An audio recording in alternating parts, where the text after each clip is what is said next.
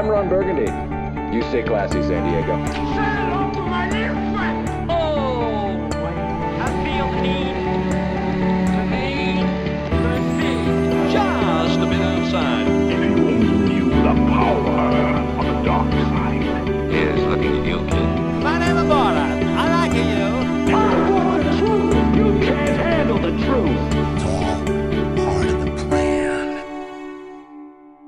Saludos y bienvenidos a Cine Express Podcast. Este es el episodio número 87 y este es Fico Canjiano que te habla. Gracias por sintonizar y escucharnos. Eh, como de costumbre, aquí se une a nosotros el señor Luis Angelet. Luis, ¿cómo estás? Saludos, Fico. Saludos, próximo invitado. Saludos, público. Viste, así lo mantuve en misterio. Eh, eh, sí, estamos aquí, vamos a la carga. Tenemos un episodio con, con muchas noticias buenas. Así es, es bueno tenerte como costumbre y aquí nos acompaña el señor Sly Juan. Saludos, Sly. Saludos Fico, saludos Luis y saludos a todas las personas que están escuchando este podcast. Vamos para encima. Eso es así, como dije, este es el episodio número 87. Eh, han pasado varias cositas interesantes durante los últimos días. Eh, antes de empezar con los trending topics, eh, quiero darle las gracias a nuestros patrocinadores, que son vía eh, patreon.com slash Fico Canjiano. Está eh, gracias al señor Rafi Rivera, Sammy Amil, Pro Billboards, DMK y Hotel Casa Blanca. Gracias por patrocinar a Cine Express Podcast. Y los que nos están escuchando, te puedes convertir en patrocinador en patreon.com slash Fico Canjiano. Y con eso, vamos a los trending topics. Estos son temas de noticias y rumores que han estado pasando estos últimos días. Comenzamos con lo que habíamos hablado la semana pasada, eh, de que si Black Panther tenía, tenía la oportunidad, el chance de, de, de poder pasar lo- los mil millones, o sea, one billion dollars en el box office. Y en estos días lo logró, este, sobrepasó los mil millones. Eh, ¿Qué ustedes, ustedes creen de eso? Lleva cuatro semanas consecutivas eh, en el primer lugar en la taquilla eh, eh, americana y también ha estado arrasando en la internacional. Esta semana muchos de los que pronostican y se dedican a esto del box office americano dicen que tiene la oportunidad de posiblemente ser la primera película en hacerlo desde, creo que, no sé si fue Titanic o Avatar, yo creo que fue Titanic, o una de esas dos que fue la última que la última vez que lo hizo, eh, de estar cinco semanas en el tope. No sé, este, ¿qué les parece que haya pasado en los, eh, o sea, los mil millones y que la posibilidad de que logre estar cinco semanas consecutivas si gana esta semana? Este, Sly, vamos a empezar contigo. ¿Qué, qué tú crees de esto? Yo pienso que es magnífico porque a pesar de que él salió en la película de Capitán América 3, es un personaje nuevo y que tenga tanto arraigo y que la gente siga yendo al cine a verla, es bueno por, pues, por una cierta originalidad que hay y que si puede superar la quinta semana, lo más probable lo logre porque aunque hay nuevos estrenos y cosas, ha seguido tumbándolos a todos y la fecha en que la posicionaron era la perfecta para lograr algo como esto porque de seguro ellos sabían el éxito que iba a tener la película. Exacto, es bien importante lo que tú dices, que ahorita estaremos hablando de los estrenos, eh, ver si hay alguna que tenga la oportunidad, pero mirando por encima, yo creo que nada más hay una que realmente tiene un chance y de eso pues lo mencionaremos ahorita. Luis, ¿qué, qué te parece que haya pasado eh, a billion dollars si tú crees que tenga chance?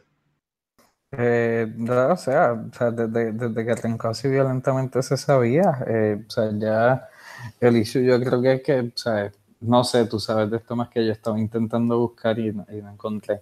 Eh, ¿sabes qué, qué- sea, en qué posición está en total en comparación con todas las de Marvel? Yo creo que ninguna de las de Marvel había logrado las cuatro semanas. Y si lograra las cinco semanas, que creo que, como dije, no estoy seguro ahora mismo si fue Avatar o Titanic, se convertiría en la primera película de ese del género en hacer eso de cinco semanas, definitivamente. Uniéndose a Avatar y a Titanic, que son pues drama y son, qué sé yo, son otro tipo de película, acción y sci-fi. Pues esta sería la primera de los superhéroes y cómics en hacerlo. En cuestión de, del top 10 de Marvel, no estoy seguro, creo que estaba, estaba en el top 5 ya, quizás al punto de pasarle a Civil War y a Ultron, cosas así, de que leí también que estaba a punto de pasarle a, a la primera Avengers Wow. en, dome- en domésticos, por lo menos, en Estados Unidos, que también eso es algo bastante grande. Así que... No, no, definitivo. O sea, eh, Y, y no sé, o sea, te- te- tenemos, ahorita hablamos de los que de los estrenos que vengan, pero yo creo que tienen un buen- una buena oportunidad. Así que, o sea, no, no se puede, no se le puede ir en contra a Black Panther, así que, como dice, como se dice por ahí, este Wakanda Forever, así que vamos a ver qué pasa. Eh, siguiendo la línea eh, de películas que han hecho bastante chavo en los últimos años, definitivamente la, el spin las películas de Harry Potter han hecho un fracatán de dinero. Eh, y después de unos años, pues comenzaron este nuevo spin-off con las de Fantastic Beasts, eh, Where to Find Them, que fue creo que hace dos años. Eh, y le fue muy bien en la taquilla y también en la crítica, la primera. Y la idea pues es seguir la historia en unas cuantas más. Así que la segunda se llama Fantastic Beasts, The Crimes of Grindelwald. Y la, eh, básicamente sigue la línea del personaje de Eddie Redmayne. eh, pero lo bufiado es que ya va entrando más en el territorio de Harry Potter, por lo que vamos a ver a un a Dumbledore joven, vamos a ver a Hogwarts, obviamente a una edad más temprana, eh, antes de mucho, mucho tiempo antes de Harry Potter, y vamos a ver a Johnny Depp como Grindelwald, que es el villano. Eh, no sé, vieron el trailer porque lo menciono porque eh, una de las cosas más grandes de estos días fue que el primer teaser trailer, o sea, el primer trailer eh, estrenó, debutó, eh, y la mayoría de la gente está muy contenta con lo que han visto, así que no sé, este, Sly, ¿viste el trailer? ¿Te gustó? ¿Qué, qué, qué- cuál fue tu impresión? Vi el trailer y me gustó bastante y siento como que la película ahora se va a tomar las cosas un poco más en serio. Porque la uno, la, primera Fantastic er- Beasts era como que para conocer los personajes y saber que el, plot y sale al final, pues sale Johnny Depp y aquí empezamos la segunda. En cuestión a Jude Law, cuando lo vi como que yo ni idea de qué personaje era él porque no estaba como que siguiendo las noticias de esta película. Y cuando vi que era Dumbledore dije, coño, que eso se ve bien nítido, como que... que, Sí, se ese, ese casting fue, fue para mí, yo creo que genial. Sí, Sí. yo, yo pienso, yo lo- de lo único que quisiera hablarles es como que, espérate, estoy impresionado, ¿qué va a hacer él? ¿Cómo se va a comportar? ¿Qué está pasando con Dumbledore? Porque como lo conozco de las anteriores, pues como que este es los prequels del Dumbledore en el mundo de Harry Potter. Exacto. Eh, y por supuesto también está que, por lo que yo he entendido, eh, Grindelwald y Dumbledore ah, parece que eran bien amigos y crecieron juntos o estudiaron juntos cuando eran más jóvenes, o sea que los dos se conocen. O sea que va a estar interesante esa parte de la historia, cómo la desarrollan, del historial de ellos dos, porque pues, obviamente uno termina yéndose por el lado del mal y uno ya termina yéndose por el lado del bien. Eh, eso, eso va a estar bien chévere porque es como un tipo de dinámica como, digamos, Obi-Wan y Anakin, ¿me entiendes?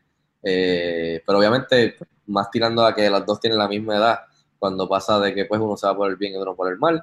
Y entonces ver a Dumbledore jovencito y a, y a Grindelwald, que fue como que lo que vino antes de Voldemort, sea, de entre los villanos, como que pues está bien chévere estar tocando esto y como tú dices, es un, es un prequel a todo esto de Harry Potter.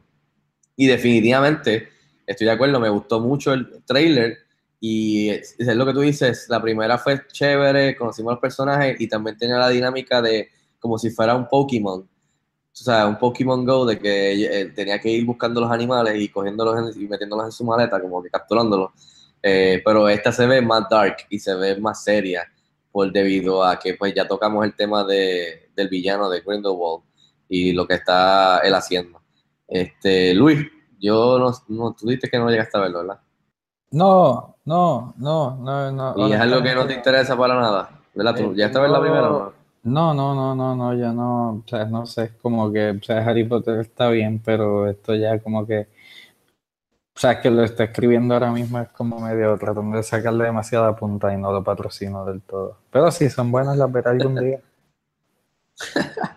Así que ya lo tienen. Pueden ver la- el nuevo trailer de Fantastic Beasts, The Crimes of Grindelwald en cinexpresspr.com.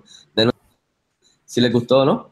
Este, siguiendo entre los trending topics, eh, salieron las primeras eh, reacciones de Ready Player One, la nueva película de Steven Spielberg, basada en la novela del mismo nombre, que fue popular y, sea, popular y exitosa. Eh, en el festival de en Texas hace unos días y las primeras reacciones son bastante, son muy buenas. Eh, obviamente son las primeras reacciones. Eh, todavía faltan unas cuantas semanas a que estén a final de marzo. Aquí en Puerto Rico creo que es el 29 de marzo. Eh, no sé qué les parece que sean buenas reacciones y ustedes personalmente están looking forward a esta película o no les interesa o no saben ni qué salía o están locos por ver lo nuevo de Steven Spielberg. Vamos a empezar contigo, Luis. Ready Player One. Eh, pues, pues nada, sí, cool Steven Spielberg, así que pues me imagino que, o sea, ya casi por defecto iba a ser buena, pero me interesa, pero pues está compitiendo con muchas otras cosas y pues, pues depende cuántas veces uno puede ir al cine, pues, pues sí la pueda ver o no. ¿Y tú, Sly? Ready Player One. Me interesa más por el aspecto de Steven Spielberg, pero lo siento como que es demasiada referencia de cultura popular y es como que es too much. Y he, he leído en internet que mucha gente como que se está quejando de eso, como que quieren apelar a los nerds o a la gente que va mucho al cine y por eso están haciendo esta película y todo eso. Y como que me hicieron un Inception y, y me metieron esa idea a mí también y ahora estoy como cauteloso en cuestión a la expectativa de la película. Pero como dijo Luis, es Steven Spielberg, como que, que, what could go wrong there? Como que de seguro es buena. No. Espérate, pero tú estás diciendo que, que, en el internet se estaban quejando. No puede ser. no, en el y, internet. Lamentablemente, lamentablemente caí, caí en la trampa. Mano, la, la novela está súper nítida, es súper eh, súper de aventura, es bien sci-fi, es bien cómica y tiene un fracatán de referencias de pop culture, pero ese es el propósito de la novela, de la historia, de, de donde el mundo que estamos viviendo virtual dentro de la historia con el personaje protagonista, eh, protagónico, protagónico, perdón. Eh, o sea, que las referencias sirven la historia. No es que te la están tirando ahí por tirártela, por agarrarte por la nostalgia. Esa es la diferencia. Pero So, lo de, tú sabes que sale Iron Giant en los trailers. exacto. Como que en, en Iron Giant la, la, película es como que él no quiere luchar ni nada de eso. Y entonces en el trailer... Tienes que ver, tienes que ver, ¿por qué? Por tienes eso. que verlo, Ah, con ok. calma, con calma, con calma. Espera, eh, ¿sale en el libro? ¿Él sale en el libro? Él sale en el libro, Ah, él sale en la historia, él es bien importante en la historia. Sí, Confía. Y creo que Steven Spielberg es la persona perfecta viniendo de los 80 con películas como Jaws, eh, o sea, Indiana Jones, eh, produciendo, eh, o sea, E.T., este, esto está Back to- produciendo Back to the Future, o sea, viniendo de los 80, Steven Spielberg es el- la persona perfecta para haber dirigido esta película. Y obviamente le dieron el budget que necesitaba para hacer este tipo de película. Fue bien difícil. La película se había, se había hecho tan difícil desarrollarla y que le metiera mano nada más que por todos los derechos de todos los, las- los personajes y referencias de los 80. Estamos hablando del DeLorean de Back to the Future, Iron Giant, como tú dijiste. Sale Batman, sale Superman. Tiene que haber referencia a Star Wars, tiene que haber referencia a todos los videojuegos de esa época, Pac-Man, Galaga, o sea, de referencias a, hasta personajes como Freddy Krueger, eh, los, de, los, de, los, muñecos de Halo, eh, los soldados, o sea, hay tantas cosas que ese es uno de los problemas tan grandes de, de- de hacer la película, nada más que la, los derechos de todos esos, de todos esos personajes que son de diferentes empresas y de diferentes estudios. Así que yo estoy loco por verla. Como la había recomendado hace una semana, estoy leyendo el libro, terminándolo por segunda ocasión, porque me pompié, ya yo lo había leído más cerca cuando estrenó. Así que yo estoy looking forward y no me sorprende de que son buenas, buenas reacciones. Y lo que tú dices, Sly, siempre hay gente que se va a quejar en el internet y siempre hay gente que son, o sea, van a ser buscándole las, o sea, cinco patas al gato. Fui. Este, así que Ready Player One creo que estrena el 29 de marzo, pendiente a eso, a ver si vamos a tener un concurso y regalar taquillas para la premiere. Este, siguiendo entre los trending topics rápidamente, Kristen Wiig de Saturday Night Live y la protagonista de Bridesmaids se confirmó que va a ser la villana Chira en Wonder Woman 2. Sly, ¿qué te parece esta noticia? Muchacho, espectacular porque si, si se dejan llevar por el ron de George Pérez, que es un dibujante puertorriqueño, que mucho de la primera película de Wonder Woman se basó en él, en esa primera corrida que él hizo, él introdujo un chita buenísimo, él la reinterpretó y lo introdujo en la misma historia que salía Ares y el dios de la guerra y todo. Y para continuar con esa línea, si DC lo logra hacer, los Warner, el- es lo mejor que podían hacer porque en la mejor, en el mejor run o la mejor corrida de Wonder Woman en los 80, Cheetah era el segundo villano que, que Diana Prince se enfrentaba. Y, y yo estoy como que, ¿cómo van a hacerla? ¿Cómo la van a maquillar? ¿Va a ser CG? Yo quiero saber todo sobre ese personaje, me tiene intrigado. ¿Y tú, Luis, qué te parece Kristen Wiig como Chira? Pues, pues yo no sé qué, o sea, qué hace Chira, pero, pero ella es buena, así que, o sea, tanto si, si es más light y cómico como si es serio puede hacerla, así que le debe meter. Me, me alegra Ya. por DC que la, que la filmaron a ella. Acuérdate que Sí, es así eh, como que Inspired lo coge casting, Marvel, lo sí, sí. DC, exacto. Así que pues me, ale- me alegra por DC que la cogieron. Sí, definitivamente lo que tú dices que están, estaban pensando fuera de la caja, o sea, out of the box. Es un inspired casting que mucha gente va a decir, Kristen Wiig, la de Bridesmaid, pero ¿qué es esto? Como la villana de una película como Wonder Woman 2. Denle en el break, vamos a ver qué es lo que es. O sea, si, la, si Patty Jenkins Exacto. Gal, Gal Gadot, que son sagradas para Warner Brothers y DC ahora mismo, que pueden hacer lo que les dé la gana, o sea, por alguna razón lo están haciendo. O sea, eh, si ellos, ellas fueron las que escogieron a Kristen Wiig como su primer choice. Lo que a mí me interesa es saber, no tanto cómo va a ser maquillada, qué sé yo.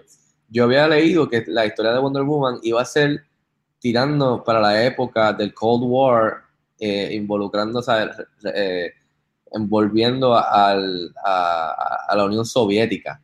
O sea, que Wonder Woman como que con la Unión Soviética para la época del Cold War.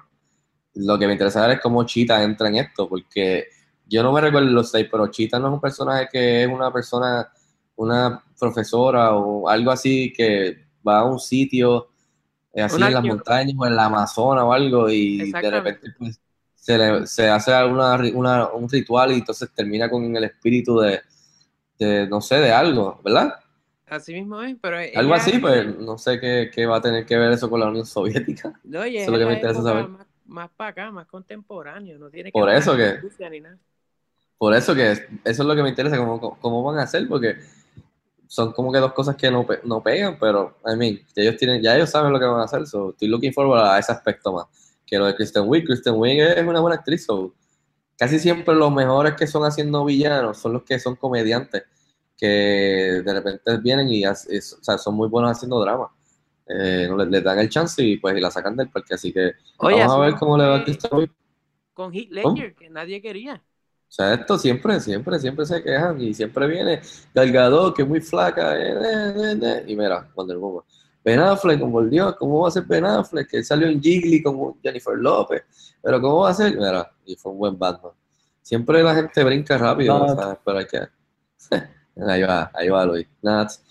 Anyway, seguimos moviéndonos. Eh, y la, la última noticia que tenemos aquí trending es que eh, John Favreau, que nos ha dado películas como The Jungle Book y, y la Iron Man, la primera que comenzó el MCU en el 2008, eh, salió una noticia confirmada por Lucasfilm que va a escribir y producir una nueva, serie live action de Star Wars. Y, la meta es que vaya, eh, esta, serie live action este, debute en la plataforma nueva de streaming de Disney, o sea, a la Netflix y a la Hulu. Eh, Luis, ¿qué te parece John Favreau metiéndole mano? Obviamente, asumo después de que termine su película de Lion King, eh, entonces trabajar en esta nueva película, esta nueva serie live action de Star Wars. ¿Qué te parece? Ya tú sabes. Eso significa que es bueno. No, o sea, eh, pues sí, John Favreau, sí, ya yo creo que su trayectoria es suficiente y es buena para confiar. ¿Hay algo en particular que te gustaría ver que tratasen de hacer con esta serie live action? Ah, No, no, no sé, no, no tengo idea. No, de verdad que no. No, Ok, no puedo Sly, imaginar. ¿Qué te parece este John Favreau haciendo esto y qué hay algo que te gustaría ver que él tratase de hacer? Este, me gusta la idea de que sea él porque él es buenísimo y él como que es el director que le acreditan haber empezado el, el, el mundo de Marvel en el cine arriba. Y Di- Disney, Lucasfilm tiene un story group que es un corillo de los escritores que ellos para que algo se apruebe como esto, tienen que tener una historia súper buena y que se ajuste al presupuesto, que me imagino que va a ser alto. Y quiero que sea como grounded, no, no de los Jedi ni nada, como que sea un poco más una historia nueva. no me digas que sea de política. A los episodios 1, por favor. Por Ah, favor, no me digas eso. No, No me digas eso, chicos. Pues de no, los mira, blockades. de pilotos, pilotos de avión, de, de X-Wings y cosas, ¿no? De, de ciertos pilotos, algo, una guerra. Ok, ok, eso está bien. En mi parte, yo, yo estoy pienso que John Favreau de haciendo esto está súper. Me alegro que le hayan dado la oportunidad. Creo que el track record de las últimas películas que ha hecho es buenísimo. Este, pero entre las cosas que me gustaría ver para una serie live action, que, está, que es genial, este, en la plataforma de ellos como Netflix y Hulu, o sea, de streaming, me gustaría ver quizás que traten de hacer algo mucho, mucho tiempo antes de, las películas que hemos visto hasta ahora de los Skywalkers y pues Rogue One y Han Solo, y que sea tirando antes, o sea, mucho, mucho tiempo antes en el universo, como Knights of the Old Republic, que tiene un poquito más de eso de lo que tú dices, que es más de más grounded y más de la política, pero obviamente Pero- también incluye la guerra de los Jedi y los, y los La- Sith. Las películas de Ryan Johnson no van a ser Knights of the Old Republic. No, no, él dijo que, él dijo que no. Ahora mismo, para que tengan una idea, tenemos a Ryan Johnson que va a estar desarrollando una trilogía que no tiene nada que ver con, la, con los Skywalkers. Entonces tenemos también a los, a los dos showrunners de Game of Thrones que también le dieron ahora para que también hicieran lo de ellos. Y entonces tenemos ahora a John Favreau que le dieron, le dijeron que hiciera live action para, para una serie para pues para la plataforma streaming. So, yo me gustaría que, que por lo menos alguno de ellos, pero yo sé que Ryan Johnson dijo que no, que no va a hacer eso, que se tiren un Knights of the Old Republic, que sería, o los de Game of Thrones, que, que, que serían perfectos porque es como tirando Game of Thrones, que es más, más serio, más, tú sabes, más adulto, más que haya, tú sabes, maybe este, algo sexy, sexual en el mundo de Star Wars, más tirando para adultos, como? Game of Thrones. Sí, como Game of Thrones, I mean, no sé. Y entonces John Favreau que haga, que lo haga más tirando para los, para los jovencitos. Así que, no sé.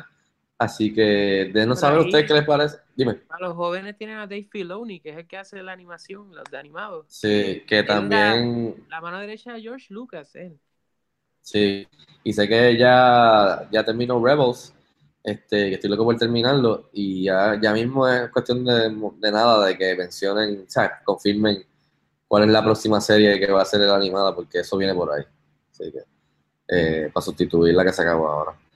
Así que nada, esos fueron los trending topics. Vámonos entonces ahora con, con un mini review, o sea, de reacción de la nueva película de Tomb Raider. Tuve la oportunidad de entrevistar a la protagonista Alicia Vikander, que fue súper buena gente y súper cool. Y pues ella aprovechó para enviarle un saludo a sus fans aquí en Puerto Rico, así que vamos a escucharla ahora un momentito. Uh, hi, all my fans in Puerto Rico. I still haven't been to your country, and I really hope I uh, get to soon. Um, I hope you enjoy uh, the film Tomb that comes out. Así que ahí lo tienen. Yo le dije en la entrevista que la pueden leer en cineexpresspere.com, también en El Vocero, que para la secuela, que por qué no venía Lara Croft a Puerto Rico a hacer una misión y ella pues se rió y dijo que sonaba súper bien, que ella no, todavía no había podido venir a Puerto Rico, pero que estaba loca, que está en sus planes. Así que súper buena gente y la entrevista estuvo bien chévere. Dicho eso ya, yo sé que Sly tú la viste hoy. Eh, dime por encima tu primera reacción, o sea, sin entrar en detalle, ¿qué te pareció? Sin entrar en detalle de historia ni nada, este, la- las partes de acción, las escenas magníficas, como que el espectáculo está ahí.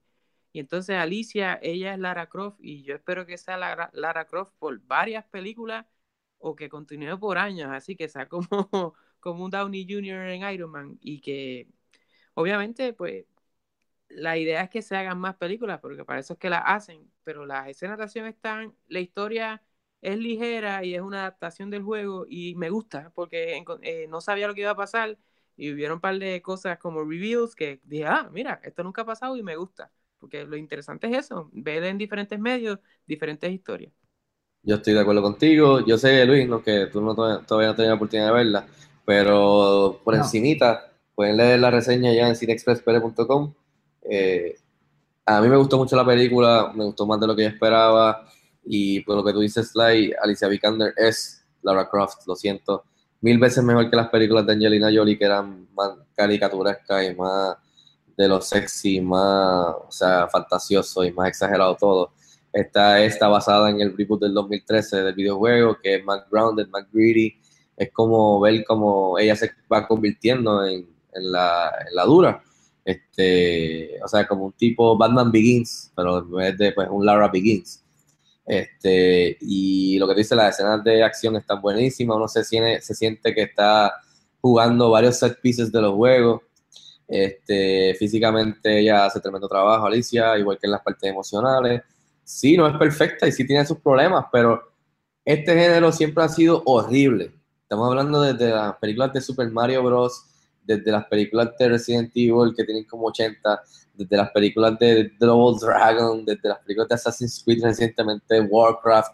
Nunca la han pegado porque es bien difícil eh, que- que dar- satisfacer a los gamers que han jugado y conocen del historial de la franquicia eh, y satisfacer también al público que no sabe nada, que simplemente va al cine a ver una película.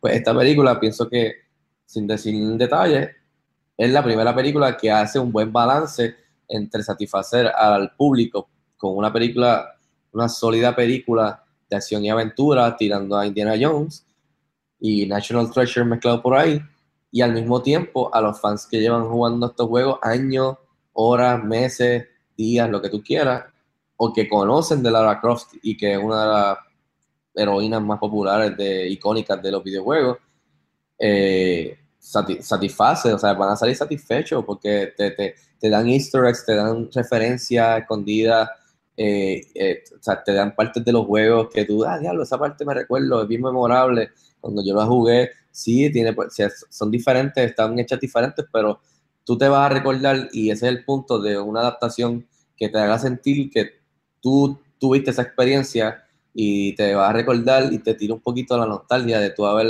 estado horas jugando un juego, que es bien difícil y por eso es que nunca la han pegado. Sí, eh, o sea, le falta mucho al género. O sea, esto no es una película que va a cambiar el mundo ni cambiar el género, pero es el primer buen paso hacia, hacia, hacia hacer buenas películas de, de videojuegos.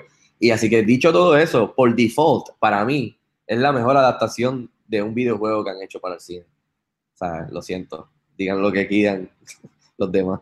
No sé si tú estás de acuerdo conmigo, Sly, pero por ¿Habría default lo de... No veo otra película que se le acerque. Tú pudieras decir No, que por- te gusta otra, pero que sea mejor, difícil. Exacto.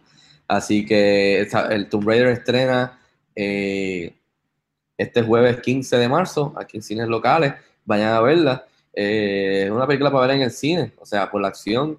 Eh, sé que tú estás de acuerdo conmigo, pero la- y otra cosa que está bien chévere es la banda sonora de John Key Excel, que es el que hizo la- el score de Batman vs. Superman, de Mad Max Fury Road, y de- definitivamente le añade un montón y eleva a la película eleva, exacto. este, si la eleva en todo momento, especialmente en las partes de, de acción. Eh, así que nada, eso es para que tengan una idea de Tomb Raider, vayan a verla, déjenos saber qué les parece. Este, y vámonos entonces con los estrenos en Blu-ray y DVD, que fueron de este pasado martes, eh, 13 de marzo. Este, muy bueno este, este martes, para los que no ha- han visto estas películas. Eh, The Shape of Water, ganadora de Mejor Película del Oscar, eh, igual que Guillermo del Toro, que fue Mejor Director de los Oscars. Justice League, que es una de las favoritas de Luis, estrenó en Blu-ray DVD, eh, con, con el regreso de Superman y su bigotazo. Este, The Disaster, Artist, una de las películas de Oscar que nunca llegó a Puerto Rico, ya está en Blu-ray DVD con James Franco, que estaba en pie para ser incluido entre los mejores actores nominados y se quedó afuera debido a los problemas de, que lo acusaron de, abuso de poder de- de sexual y qué sé yo, y mierda. Este, también está I, Tonya con Margot Robbie, muy buena. Está estrenó en Blu-ray DVD. Eh, Call Me By Your Name, muy buena también. Eh, una de las favoritas de Rob, debido a los melocotones. Eh, y por último, la película animada eh, Ferdinand, es la del toro con John Cena haciendo la voz del toro, del toro, que está bien chévere también. Así que The Shape of Water, Justice League, Disaster Artist, I, Tonya, Call Me By Your Name y Ferdinand ya están en Blu-ray DVD. Entonces, aquí en los cines de Puerto Rico, eh, este jueves 15 de marzo, obviamente estrena Tomb Raider con Alicia Vikander, está la película La Sagrada Familia, que es puertorriqueña con René Monclova, Marian Pavón. También está la película I Can Only Imagine, que estrena en Finals. Esto yo tengo, creo que tengo una idea de que es una película tirando a la, o sea, una película cristiana. Eh, y por último está la película Casi Leyendas, que también está en Finals, que es con, incluye al cantante Diego Torres. Así que tienen Tomb Raider, La Sagrada Familia, I Can Only Imagine y Casi Leyendas. Eh, antes de irnos, siempre tiramos nuestras recomendaciones. Luis, ¿qué recomendación tienes para los- las personas que nos están escuchando ahora mismo? Pues tengo, estoy viendo la segunda temporada de Jessica Jones en Netflix. Eh, he visto cuatro episodios nada más, así que no te puedo decir mucho, pero hasta ahora va- vamos bien. Eh, lo único que te voy a preguntar, eh, ¿sale, regresa o de alguna manera molesta a Jessica Kilgrave? Eh, pues mm, no, hasta ahora no. ¿Hasta ahora no? más- ¿Hasta ahora no? Más, más- ok. más- más- más que el daño psicológico, ¿sabes? Pero- Ok, ok, ok. Porque a mí me gusta mucho el villano de él en la primera temporada. Así que yo tengo que empezar a verlo. Este, Sly, ¿qué nos tiene para recomendar? Mira, en la película de Tomb Raider ha- hay dos actores, Daniel Wu y entonces uno, el británico de la barba que se apellida Frost, creo que es Nick Frost. Ellos salen en una serie de AMC que se llama Into the Badland.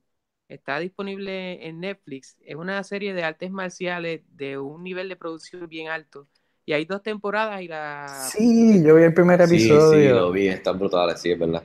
Tienes Esa toda la serie, razón. mano, la, es buenísima y está por comenzar la tercera temporada. Y en la aplicación de AMC está disponible la segunda y Netflix la primera. Y a mí me fascina esa serie.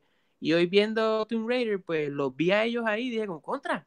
Esa, esos actores están aquí juntos en la no, no comparten en la pantalla, pero ambos en la misma película y como que me recordé de Into the Badland y estoy como que bien ready para ver la próxima temporada y sería bien cool que más gente la vea porque en ningún lado veo que hablen de la serie, es como que No, no, pero, pero yo, yo la había visto también y, y se veía súper buena y es me acabas de pompear, me acabas de pompear para verla, así que voy a, voy a verla. Y es, ¿sabes? No es ahí arte, un high art, es, es artes marciales, esa es la que hay, pero lo hacen tan bien porque es un equipo de, de stunt, de, de actores de...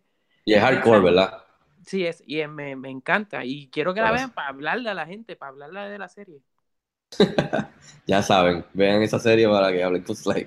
Y yo, por último, de recomendaciones, no creo que sería lo más prudente, en verdad, recomendárselos, pero si quieren darle la oportunidad, porque es lo único que estaba, ha estado viendo, aparte de películas en el cine, es la película que estrenó el viernes pasado, se llama The Outsider, y es con Jared Leto, y es sobre este americano que, que para la época de, no sé si yo creo que la Segunda Guerra Mundial, no me recuerdo si es la primera, ¿no? así, así, así es, o sea, imagínate, Está en que Netflix. ya está en Netflix y Jared Leto de alguna manera entra en la mafia de, de Yakuza, o sea, de los Yakuza, eh, y, y es una película que es lenta, que tira como un poco de Drive de Ryan Gosling, y tú vas viendo como eh, la mafia lo acoge a él, eh, y él pues se enamora entonces de la hermana de uno de, ellos, que fue el que ayuda a meterlo a él ahí,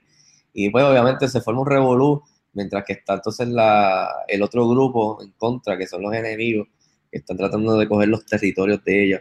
Una película lenta, quizás a mucha gente no le guste, yo creo que ya no ha tenido muchos muy buenos reviews, pero si te gusta cómo actúa Jared Leto, te gusta el tipo de película como Drive, que es así lenta, dark, buena música, eh, violenta, en algunos momentos es bien, bien violenta, que, te, que tú te quedas como que, eh, diablo, espérate.